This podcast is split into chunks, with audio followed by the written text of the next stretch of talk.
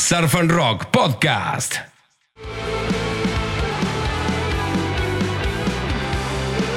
Estamos presentando lo nuevo de la banda Lujuria, uno de los cortes del nuevo disco, se llama Kill the Sun. Me encantó este tema. Ya está disponible en las plataformas de streaming y lo vamos a saludar a Matt, cantante, guitarrista, líder de la banda Lujuria. Matt, bienvenido, loco, ¿cómo va? ¿Cómo estás, Rama? ¿Todo bien? Muy ¿Cómo bien, están ¿vos? todos ahí? Bien, perfecto. ¿Qué onda? Bien, acá eh, recién salí a caminar un rato, eh, a escuchar un poco el disco que, que el primer disco que está en todas las redes. eh, y estoy con la manija pleno, ¿viste? De, de- de tanto tiempo de estar laburando en esto y de haberlo terminado, es como que eh, lo que el día que más esperaba. Totalmente. Bueno, ya está disponible, lo tengo frente mío, está en YouTube, está también en Spotify. Nueve canciones, incluye este nuevo trabajo de la banda. Sí, son nueve tracks, eh, tiene un concepto eh, bien armado, creo, creo que los, lo- los interludios que hay entre tema y tema también terminan de completar la obra, digamos, tiene como ciertos eh, así momentitos eh, musicales, viste, así, que unen algunas canciones. Y me, me gusta, me, me gusta ahora que lo escucho cómo, cómo va, digamos, generando los climas durante lo que dura el disco y además es un disco que es relativamente corto, ¿viste? Ok, ¿cuál es el nombre del disco? Psycho Stalker. ¿Qué, qué significa? Viste que Lujuria siempre se caracterizó por, por hacer nombres de canciones que, que combinan dos palabras, como en el caso de Gela Vodka o Toxikiller o Sextortion. Y Psycho Stalker es, eh, sería, sería como combina eh, un, un psycho, o sea, eh, eh, o sea, el, disco va de una persona que, se separa, una pareja que se separa y el tipo que queda, queda totalmente traumado porque él sigue enamorado de la chica, entonces trata de acudir a, magia negra, magia blanca, a todo tipo de todo tipo de trabajo de hechicería. Y por otro lado eh, hackers para tratar de, de volver a recuperar a su, a su novia. Ok, una linda película armaste. Sí, sí, sí, en película. Este, bueno, y recién contaba que esta cuarentena te agarra en Argentina. Estabas viviendo en Los Ángeles, yendo y viniendo, pero ya últimamente formalizaste la banda allá, tocando, y la verdad que este momento te encuentra nuevamente en Buenos Aires. Sí, digamos como que yo me iba a ir en abril y me iba el 20 de abril y, y cerraron el aeropuerto. Y se cancelaron todos los tours. O sea, ahora están todos eh, viendo a ver para cuándo se posponen. En principio iba a ser una parte del tour en septiembre. Yo este año tenía, íbamos a lanzar el disco eh, antes y yo me iba en abril y arrancábamos un tour por Estados Unidos, teníamos Europa en, en agosto, septiembre, y después volvíamos a Estados Unidos, después veníamos para, para pasar la fiesta acá y a principio del año que viene arrancábamos con un tour sudamericano, o sea, y venía todo muy bien, bastante bien organizado. Eh, digamos, estábamos- iban a salir algunos que otros festivales y después íbamos a tener muchos shows en clubs nocturnos y, y en pubs, así un poco más underground, pero acompañando, viste, eh, acompañado de algunos shows grandes, ¿viste? Pero bueno, ahora todo se atrasó y, como que no quiero decir mucho porque no me gusta mucho quemar las cosas hasta que no están concretas, ¿viste? Está bien, bueno, pero la verdad que vos sos un, un fiel ejemplo, nos conocemos bastante, eh, hemos hecho distintas notas, vengo siguiendo tu carrera, tu insistencia también para que la banda esté afuera, que pegue en la escena de Los Ángeles por el sonido, por lo que transmite también la música de la banda Lujuria, y lo estás logrando realmente. Viendo el, Instagram y la cantidad de shows del último tiempo en tu estadía en Hollywood, es impresionante cómo se fue posicionando la banda, ¿no? En la escena rockera. Y la verdad que sí, yo creo que fueron procesos, ¿no? Uno va aprendiendo y además yo creo que cada vez que pasa algo bueno eh, es motivador, ¿viste? Y te dan más ganas de, de, seguir tocando y de seguir haciendo discos y, creo que, digamos, desde Toxikiller en adelante, eh, como que la banda encontró una, una especie de fórmula de sonido, de, lo, de cómo a mí puntualmente me gusta que sea la calidad del audio de, la música que hago y, creo que también se, terminó de redondear en los últimos discos una, una identidad que más allá de que todos los discos sean distintos, eh, todos suenan a lujuria. Yo siento eso, digamos, creo que, que tiene personalidad la banda. Ok, ¿y cuánto ayudó tu relación con un tal Jesse Hughes de Eagles of Death Metal en tu estadía y todo lo que estás logrando en Estados Unidos? Bueno, mirá, o sea, Jesse fue, digamos, yo cuando me fui a Estados Unidos en un principio, eh, por tema de convivencia y eso, con mis compañeros que, tocaban en Argentina, como que medio que no, funcionó la cosa y, y Jesse fue determinante junto a Duke Campbell que Duke Campbell, eh, por ahí no lo conoces, pero fue un gran, un gran manager en los 80 eh, y, tipo, eh, ha trabajado con los Rolling Stones, ha trabajado con, con, con Hole, con Nirvana, con, con Soundgarden. Él fue productor mucho tiempo en Europa y manager.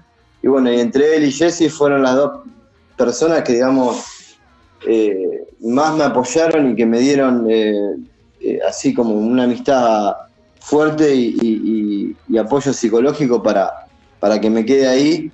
También Eric, Eric Apple, que es el, es el digamos, eh, es como un, un un stage manager de Eagles of the Metal, y como que ellos tres fueron las personas que prácticamente se convirtieron en mi familia eh, a los 12.000 kilómetros de mi casa, digamos, y, y me hicieron como, o sea, yo, ya, yo igual tenía pensado seguir, y ponerle pila y, fue cuando empecé a trabajar en este disco.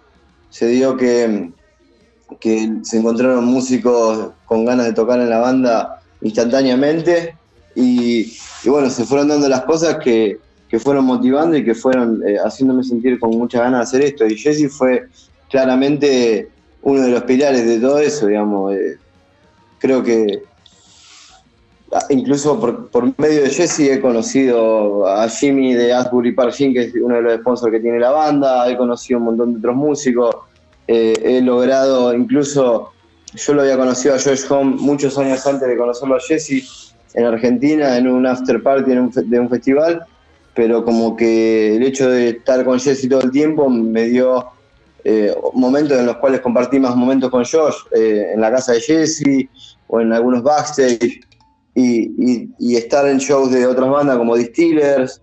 Eh, eh, la verdad que Jesse es una persona, un músico, pero además mi amigo, eh, que, me ayudó muchísimo, ¿no? tanto en lo psicológico como, como en el desarrollo de, contacto, de, levantar la vara musical e incluso de, aprender a adaptarme más rápido a, la escena de Hollywood, porque claramente es muy distinta la, idiosincrasia, la cultura, la mentalidad y, la forma de, accionar de, la gente en Estados Unidos y sobre todo en cada estado. O sea, cada estado es un mundo aparte y Hollywood te imaginarás que es, un torbellino de locura.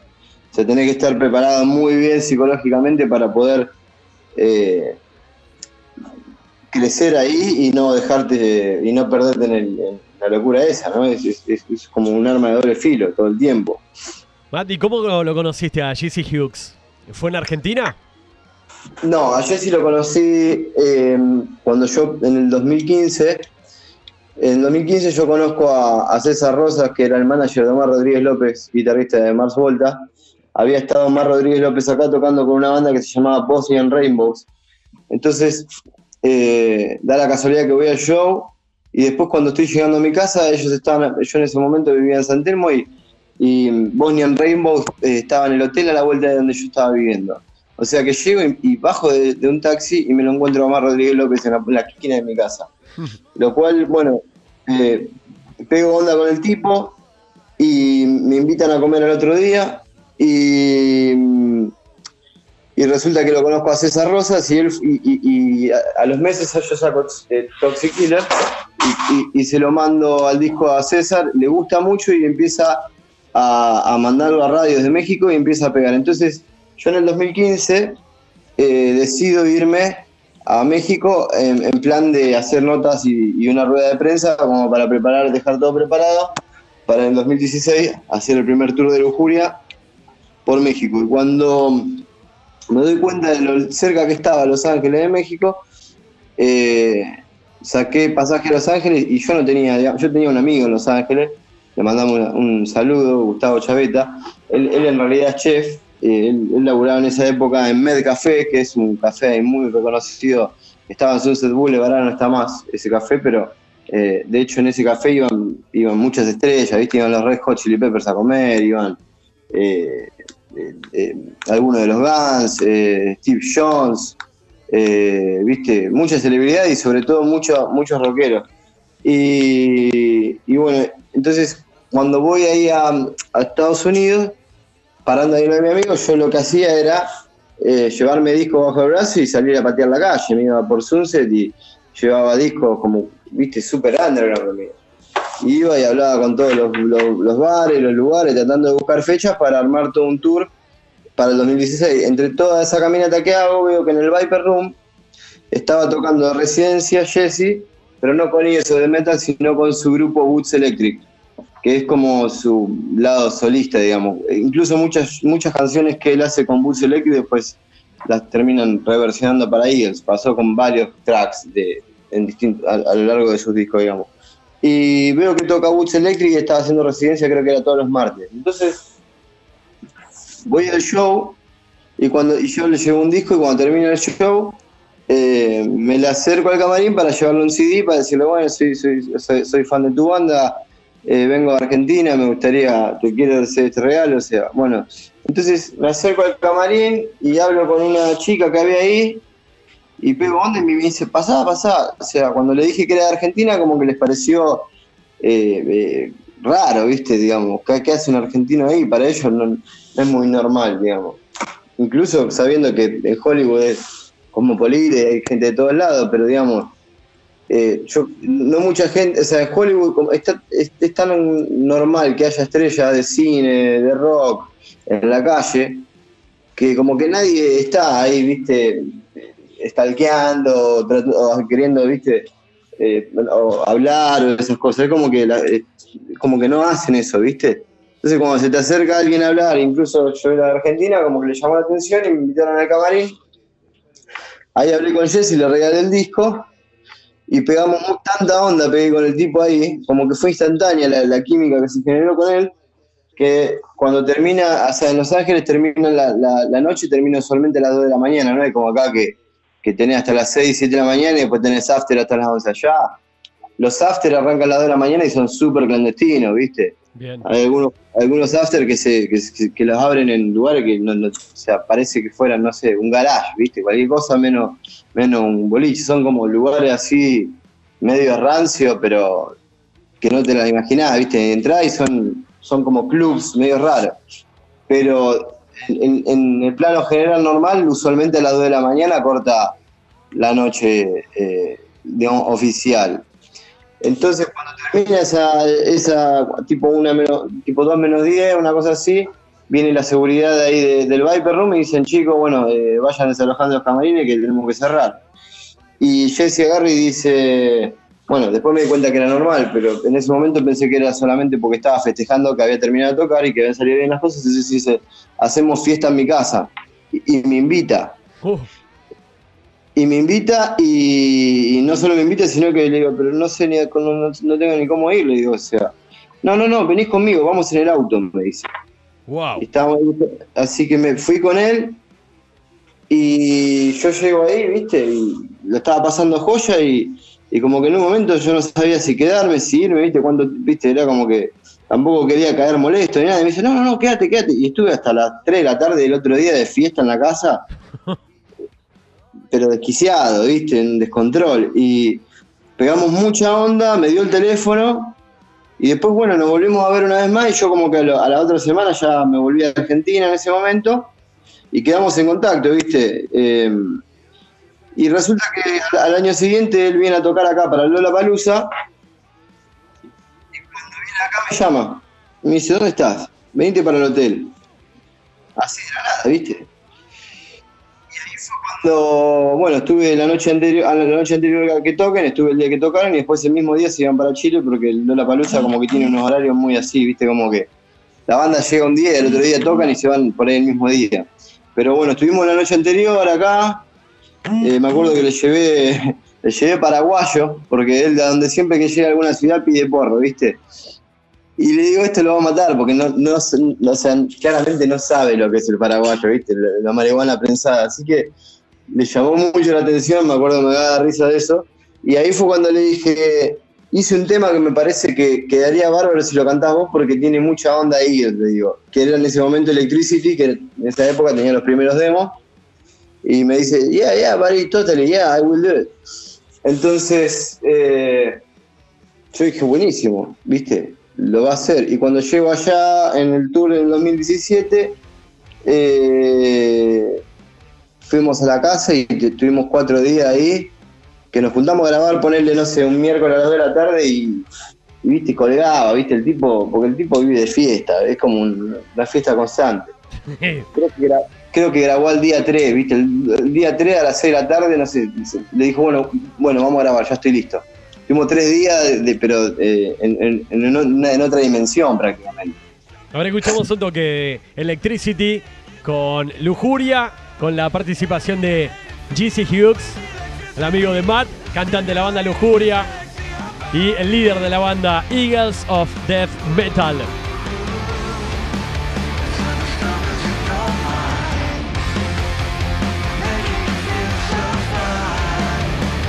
Tremendo disco este Sextortion. Y además en este disco, un tema que me encanta, que es este que estoy poniendo ahora. También graba Nico Liberi, de Queens of the Stone Age. Este tema que se llama Time to Break Bones. Otro amigo. Sí, tío Nick. Eh, eh, a Nick lo conocimos porque en ese momento, o sea, cuando, viste que te conté que cuando lo conozco a Jesse, estaba en una, bueno, en la casa de él en una fiesta y entre la gente, los invitados que estábamos, estaban eh, parte del staff de Eagles o del Metal. Y entre ese staff estaba uno de los stage y, y bueno, pegó mucha onda con, con, este, pibe Dondi y, y que, que, cuando para en el 2017 hacer el tour, eh, justo Eagles no estaba en tour ni nada, entonces este pibe eh, de, de, onda se puso a laburar con nosotros como, como stage en el tour y él tenía una sala de ensayo, que justo la sala de ensayo de él era enfrente de la sala de ensayo de Nick. Entonces, eh, uno de los días que estábamos ahí en la sala, se ve que, ah, no me acuerdo si veníamos de tocar o íbamos a tocar, porque usualmente en el primer turno nosotros vivíamos en una camioneta, ¿viste? Dormíamos ahí, entonces eh, habíamos, teníamos la fisionomía de dejar eh, todos los equipos en la sala de este pibe, porque así teníamos espacio en la camioneta para dormir. O sea, ¿cuántos eran? ¿Durmiendo banda argentina en Los Ángeles, en una combi, durmiendo, ¿cuántos eran? Era, era una. Éramos tres, yo, Charlie y Franco en esa época. Eh, éramos tres y, bueno, y nos turnábamos, eh, teníamos un colchón eh, inflable, le sacábamos, o sea, los asientos de atrás, inflábamos un colchón de dos plazas de atrás y uno iba, iba adelante, digamos, los dos asientos de adelante se hacían tipo cama, entonces rotábamos eso. Y un montón de veces también nos pasaba de que, no sé, venía alguien del público y decía, ¿cómo que están durmiendo en una camioneta? No, yo tengo acá atrás una guest house, vengan acá a dormir. O nos pasaba de gente, cosas bizarras como que, que alguien diga, no, ustedes son unos héroes, su show está buenísimo. Eh, ¿Cómo van a dormir en una camioneta? No, el show que dieron esta noche me volvió la cabeza, les voy a pagar, les voy a pagar acá una suite en el, en el Four Seasons. Cosas así nos pasaban, ¿viste? Qué loco, ¿no? Y por ahí te habías bajado del escenario en un bar importante para la banda argentina, dándose a conocer ahí. Y de golpe iban a una combi a dormir, a juntar el mango para vivir y para seguir promocionando los discos, vendiendo un poco el merchandising y rebuscándoselas, ¿no? Claro, o sea, el dinero que ganábamos era para, ir recuperando la inversión de los pasajes y para, para pagar la nafta y la comida, ¿viste? Para subsistir ahí. Porque con el dinero de, de lo que hacíamos en una ciudad íbamos a la siguiente. Eh, y nosotros fuimos subiendo desde México, digamos. Nosotros eh, hicimos todo en México y subimos hasta, hasta Sonora. Y de, Sonora nos cruzamos a Arizona caminando por la, por la frontera, por la border ahí. Eh, me acuerdo que, la noche anterior una banda que tocó con nosotros en Sonora eran de Arizona, entonces, como sabíamos que en ese momento nosotros estábamos con visa de turista porque fue el primer tour, eh, la banda esta que estaba en Arizona eh, se llevó nuestro instrumento la noche anterior para que nosotros cuando pasemos caminando no tengamos nada encima como para que no nos pregunten si estábamos yendo a laburar. Hmm. Así que pasamos con una mochilita eh, ahí, viste, el, borde, y, claramente los policías no eran ninguno boludo y, dicen, estos, estos tipos son una banda de rock, o sea, mirá, cómo, mirá, cómo lucen, mirá cómo lucen. Y me acuerdo que yo en ese momento. Una banda de rock, pará, y de Argentina encima, ni siquiera mexicanos. Claro, dice, ¿qué hacen estos tres acá? Entonces nosotros, me acuerdo que le dijimos que en realidad lo que estábamos haciendo era, estábamos filmando un, documental para, que estudiábamos cine y que estábamos filmando un documental sobre la frontera.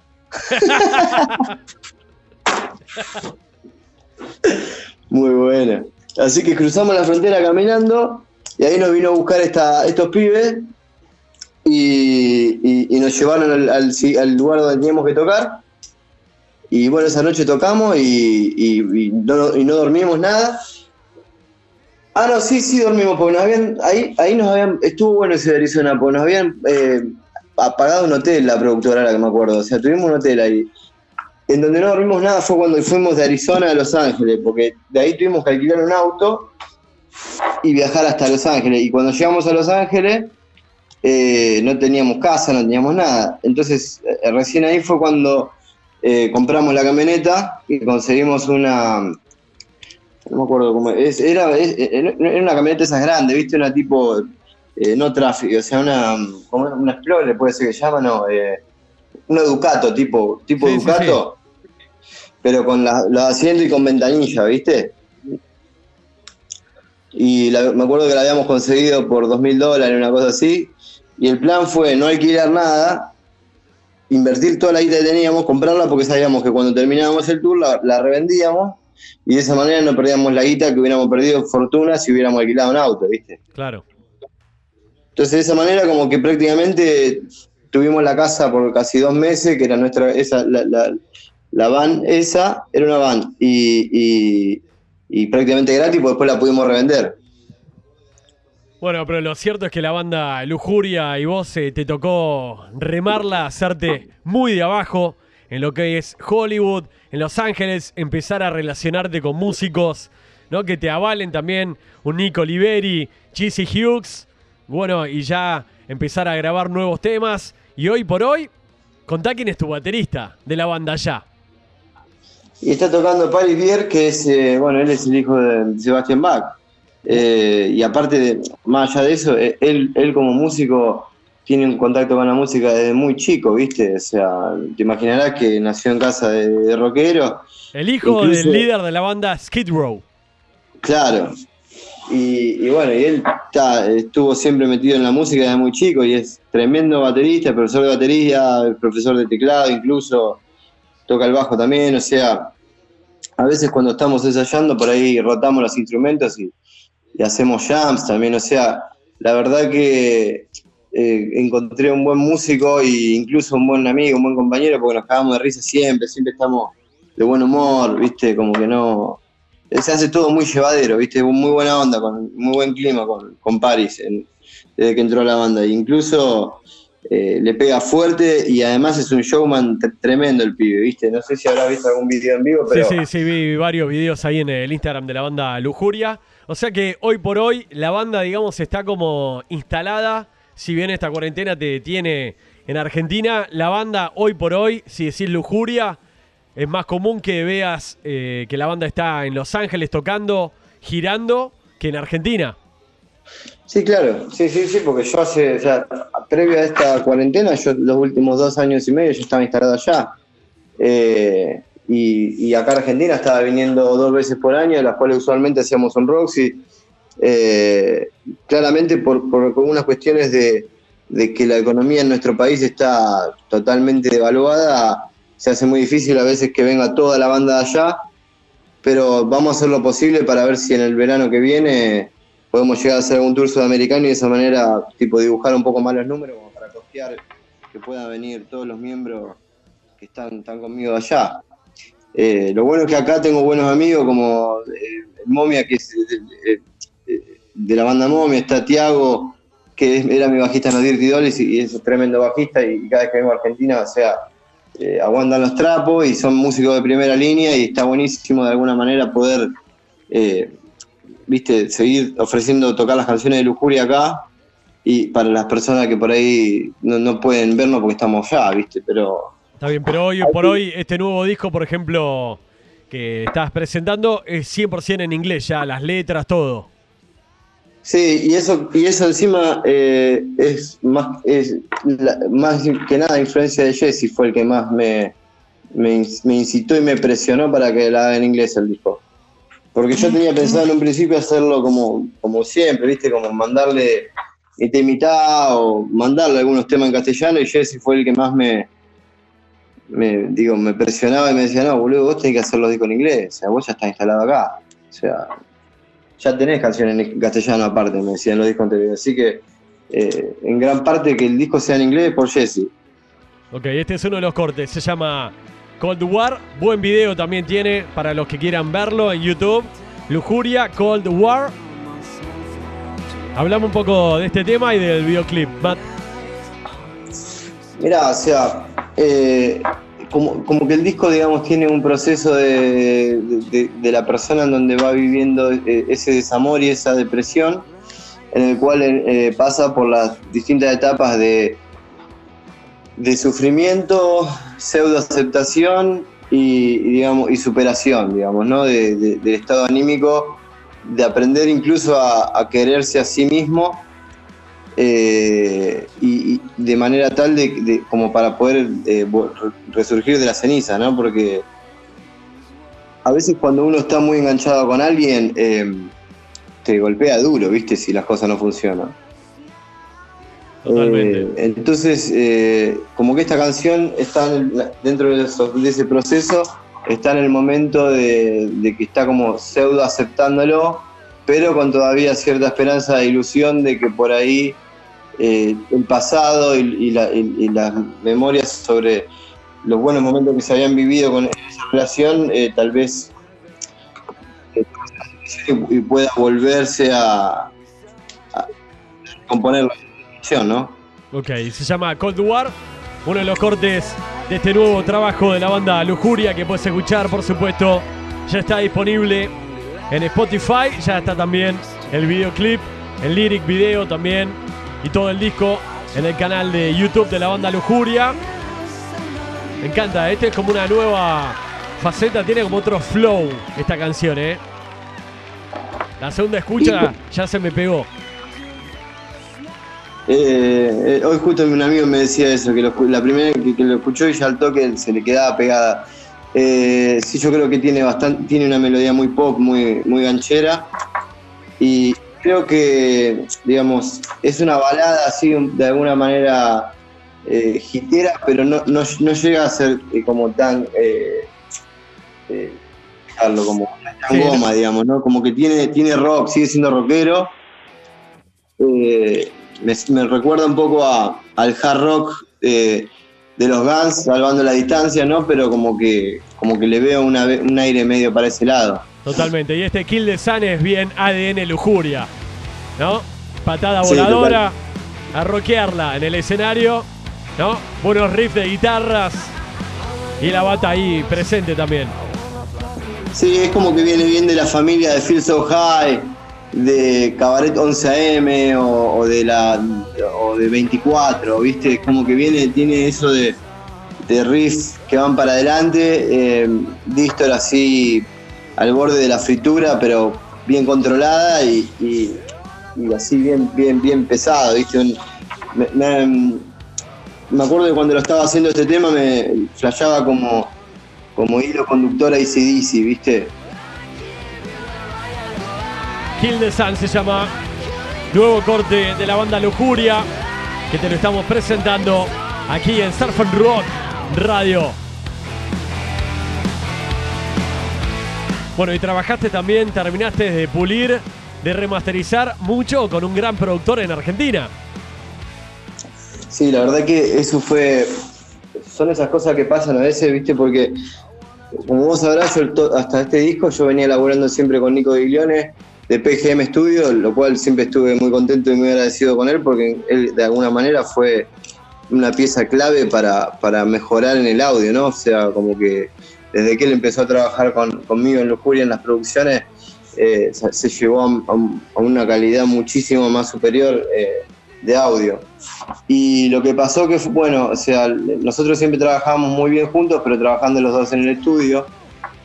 Intentamos en un principio laburar remoto, pero no funcionó muy bien. Cuando yo estuve acá en Argentina em, el año pasado, em, hicimos una mezcla de, de Kill the Sun y Cold War.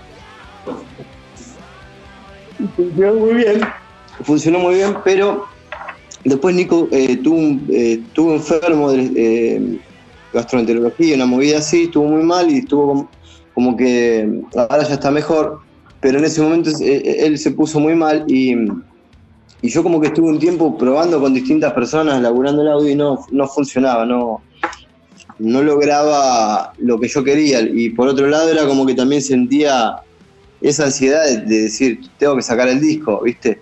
Así que estuve como mucho tiempo em, abocado a estudiar, me puse a estudiar audio. Eh, dije, bueno, o sea, si yo no puedo lograr con otra persona, o sea, no puedo hacer que funcione con otra persona, me voy a tener que, me voy a esforzar como siempre me hice con todo lo, cuando yo cuando tengo, se me surge un problema en la vida, siempre trabajo duro para, para solucionarlo y, miro para adelante siempre. Y bueno, en este momento me, dispuse a estudiar audio y a aprender, aprender a mezclar, de los cuales dos temas de este disco los mezclé yo, de hecho, y quedaron mis mezclas. ¿Cuáles? A ver, decime alguno. Funko Machine y Dark Side of the People. A ver, The Dark Side of the People. Vamos a escuchar este. Mezcla por tú mismo, digamos. Sí. The Dark Side of the People, uno de los nuevos temas de Lujuria.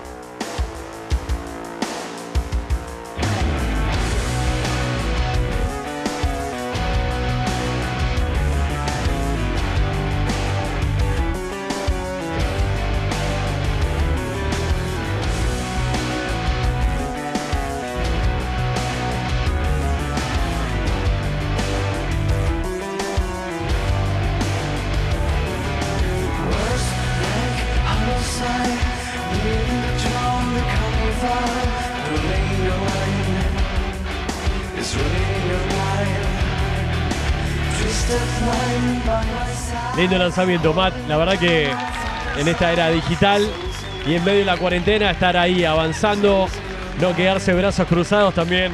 Está bueno aprovechar este momento para aprender audio, como decís vos, para editar, para pensar nuevas ideas, estando en Argentina y proyectando en algún momento salir a tocar este disco.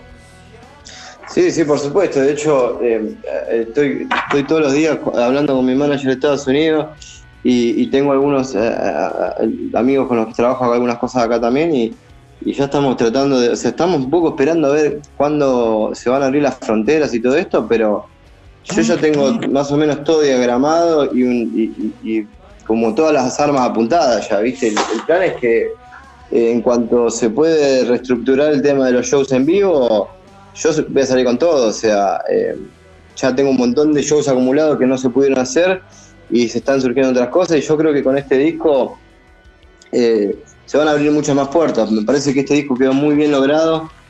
Eh, la verdad que, bueno, pasé por muchos procesos, tanto espirituales como, como de trabajo, como de laburo, como de cosas que me pasaron en la vida en el cual digamos, me siento orgulloso de siempre haber eh, tenido la, actitud de ir para adelante frente a cualquier problema que surgieron. Eh, y, creo que esa energía después se ve reflejada y es la que motiva, ¿viste? Eh, para cualquier banda underground es muy difícil avanzar, o sea, hacer las cosas uno mismo y, y, lucharla. Y más cuando, cuando pasan los años, ¿viste? Y se pone un poco más difícil porque el cuerpo empieza a estar un poco más cansado y por ahí algunas personas pierden un poco la, eh, eh, viste, la energía y las ganas que, uno tiene cuando, cuando empieza con algo nuevo, ¿no? Lo bueno en mi caso es que nunca perdí las ganas ni nunca jamás se me cruzó por la cabeza eh, dejar de hacer esto o hacer otra cosa o decir o buscar un plan B. O sea, yo tengo claro, mi convicción es hacer rock, hacer música y, hacerlo cada vez de la mejor manera que pueda, o sea, siempre aprendiendo nuevas cosas, no quedándome con lo que ya hice y siendo abierto tanto artísticamente como eh, para lo que es un disco, como para lo que es un show en vivo y mejorar mis técnicas, mejorar la forma de cantar, mejorar la guitarra, mejorar la forma de producir, el sonido, eh, la puesta de un show. Es como que me lo tomo muy serio todo eso y e incluso eh, lo que me da, digamos, propósito y, siempre me, me, centra la cabeza, digamos. Yo creo que el, mensaje, la moraleja de este disco para mí fue que eh, el rock salvó mi vida. Realmente creo que ese es el eslogan que adopto porque es lo más real que te puedo decir de, lo que siento hoy en mí, conmigo mismo en mi vida diaria. Ok. Matt, para redondear el tema del productor que yo te preguntaba, no sé si lo nombraste, es Alejandro Vázquez, nada más y nada menos. Claro, bueno, no habíamos, no habíamos terminado, justo te estaba contando que claro, yo esos dos temas y después, cuando, me, cuando llego al tema, a, querer mezclar temas un poco más complejos, como Sexy Drama, que a mi gusto es el más.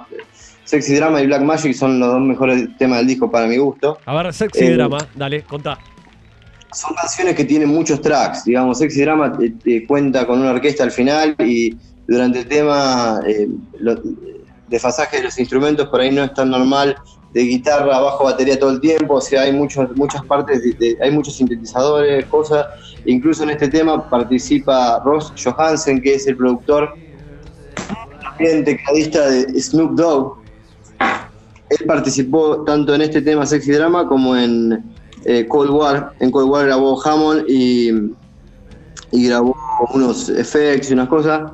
Eh, pero bueno, cuando llego en el momento de la mezcla a estos temas que son mucho más complejos en cantidad de tracks, eh, intenté hacer un montón de mezcla y digo, no, es que eran malas, pero tampoco llegaban al nivel que, me parecía que tenían que tener los temas y estaba en la encrucijada de que bueno Nico no podía no, no podía trabajar Nico estaba complicado y lo primero que pienso, digo, eh, bueno, estoy en Argentina y necesito una persona que tenga, que tenga el sonido que puede llegar, que Lujuria necesita. Y digo, o sea, la única banda que yo escuché que tiene un sonido similar a Lujuria de alguna manera es Carajo. Y yo no lo conocía a Alejandro, ¿viste? No tenía ningún contacto, ni ningún amigo allegado a él, ni nada. Así que le escribí a, él así de cara dura por Instagram y le mandé algunos demos y los escuchó y le gustaron. Y, bueno, y, y, laburamos remoto con él y, fue increíble porque eh, incluso con Nico, con el que, con un productor con el que trabajé durante muchos años, más de 7, 8 años laburando juntos, no, no logré tener el entendimiento y, dinámica de, la, de laburo que, agarré con Ale Vázquez. Yo creo que, y creo que muchos más lo creen también, yo creo que es el mejor productor de, productor e ingeniero de sonido de, Argentina e incluso de Sudamérica, a mi gusto. Sumamente reconocido, bueno, y años de experiencia con infinidad de bandas también, como productor. La tiene muy clara, eh, aparte eh, no, no, me, no, me, cambió nada de las canciones, al contrario, le sumó, le sumó la calidad y le sumó eh, en cuanto a la mezcla que se entienda todo. O sea, vos podés escuchar el disco y a medida que vas a escuchar vas a ir descubriendo sonidos permanentemente porque el tipo logró que, que se entienda todo, digamos. Claramente, o sea, en, una sola escucha, por más que se entienda todo, 80 tracks no vas a, tener que tener una, capacidad de, filtro auditivo increíble. O sea, creo que ningún ser humano puede hacer eso, pero a medida que lo vas escuchando y vas tipo prestando atención a las canciones, eh, vas descubriendo eh, los arreglitos, soniditos, cositas, viste que hay. Eh, sobre todo, por ejemplo, en, Sexy Drama y Black Magic. En Black Magic participa Ezequiel Araujo, otro de, otro de los productores favoritos míos de Argentina, digamos. creo que yo cuando era chico a mí me gustaba mucho el otro yo y, lo producía Ezequiel Araujo y después Intoxicado lo producía Ezequiel también. Y digo, digamos, creo que en este disco eh, me di el lujo de laburar con, personas que yo admiro, digamos, con productores que son eh, clave, ¿viste? Que, por ahí la gente no los conoce tanto porque son los que las hacen, eh, les toca estar en el trabajo desde la sombra, ¿no? Pero eh, están ahí, ¿viste? Es como que si la gente que por ahí escucha Foo Fighter, de, nosotros porque somos enfermos, ¿viste? Melómanos, pero la gente que, que solamente escucha la banda en la radio o se compra el CD así nomás, ni sabe quién es y, y, claramente esos, jugadores son los que te, te determinan eh, un salto de calidad totalmente. Eh, sí, sacan lo mejor de cada artista, de cada banda, ¿no? Te potencian. Por, supuesto, porque además de que saben de técnica, ya están curtidos con. Eh, encuentran cualquier cosa que esté en, error, o incluso saben cómo sacarle bien el jugo a cada track, saben de frecuencia. O sea, yo en este disco, una de las cosas que aprendí como productor y como de alguna manera ingeniero, o sea, no me, no, me llamaría a mí mismo ingeniero de mezcla, digamos, porque los temas que quedaron míos en mi mezcla, eh, quedaron la mezcla número 60 de uno y la 47 de otro, o sea, me mezclé 80.000 veces los temas, digamos, ¿no? Pero bueno, lo logré a costa de mucho trabajo, de mucho esfuerzo, sentado ahí en la computadora laburando, eh, pero mm, aprendí mucho sobre, sobre el tema de que uno cuando empieza a mezclar, eh, busca todo subir volúmenes, ¿viste? Todo, eh, piensa uno en subir volúmenes, ¿no? Y después te das cuenta que no va por ahí, va por, más que por los volúmenes, va por las frecuencias que manejas. Es un mundo aparte ese. Y lo que tiene Ale o eh, Ezequiel Araujo o inclusive Roger Hansen, lo que tienen los productores muy adquiridos, que un músico muy pocas veces lo tiene, es ese tema, ¿viste? Entienden, entienden el rango dinámico de la frecuencia y cómo trabaja cada instrumento, en qué frecuencia tiene que estar para que todo lo demás eh, suene. Y más cuando yo busco, inclusive siempre, los discos de lujuria se caracterizan porque suenan fuerte, ¿viste? Total. Bueno, Matt, la verdad que está, está buenísimo el disco, ya está disponible en las plataformas, en Spotify, buscalo. Lujuria, nuevo lanzamiento. Y tenés ya nuevo corte, nuevo video. Alguno que diga, che, este tema ya estoy pensando, craneando, filmar algo para destacar alguna canción nueva. Sí, o sea, bueno, eh, estamos haciendo, estamos terminando con Carlitos, mi amigo, eh, un video lyric de Dark Side of the People, eh, pero que es tipo un video lyric, pero medio como videoclip. Que se filmó en cuarentena, desobedeciendo la cuarentena, claramente porque nos gusta revelarnos un poco, ¿viste? Así que salimos con una amiga y con él acá a la calle, hicimos unas tomas y, y, lo, que te puedo decir es que pasó hace como un mes, así que y seguimos sanos, nadie se enfermó, así que todo, todo salió bien. Eh, y está, estoy como una idea de filmar un, un videoclip de, sexy drama con, Pablo Buca, que es el director de, de, cine de Una Mujer Suicida, ahora está haciendo una película del Gordo Valor y estamos, parece que está todo encaminado para que se haga una película que probablemente salga en una plataforma muy grande. No la vamos a nombrar todavía, pero probablemente salga una película de lujuria entre fin de año de este año o principio del que viene eh, para una de las plataformas más importantes de, de, película y de cine de las redes. Está buenísimo. Bueno, hoy resumimos un poco la historia de la banda también, ¿eh? así que me, me imagino, me gustaría verla y debes tener un montón de material de las últimas giras, de todo lo que es tu vida en Hollywood, en Los Ángeles, ahí con los nuevos amigos que pegaste, nada más y nada menos. Todos bestias de grandes bandas norteamericanas. Sí, sí, ídolo, ídolo mío de la infancia y, orgullosamente hoy puedo decir amigo mío de la actualidad.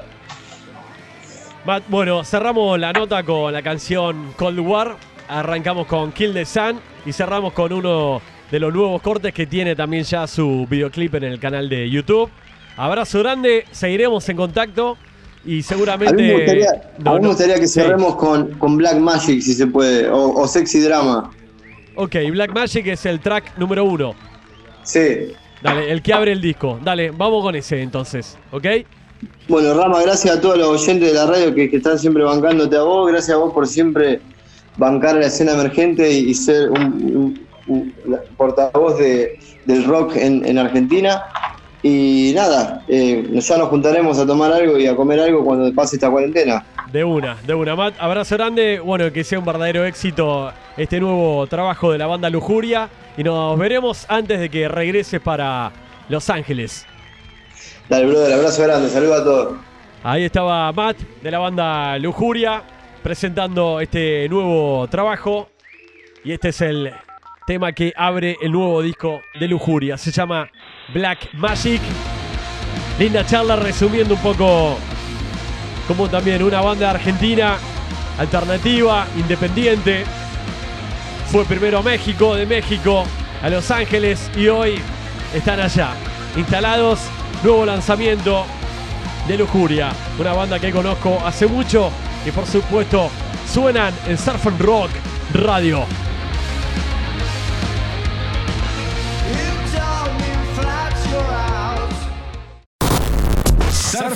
Surf and Rock Podcast.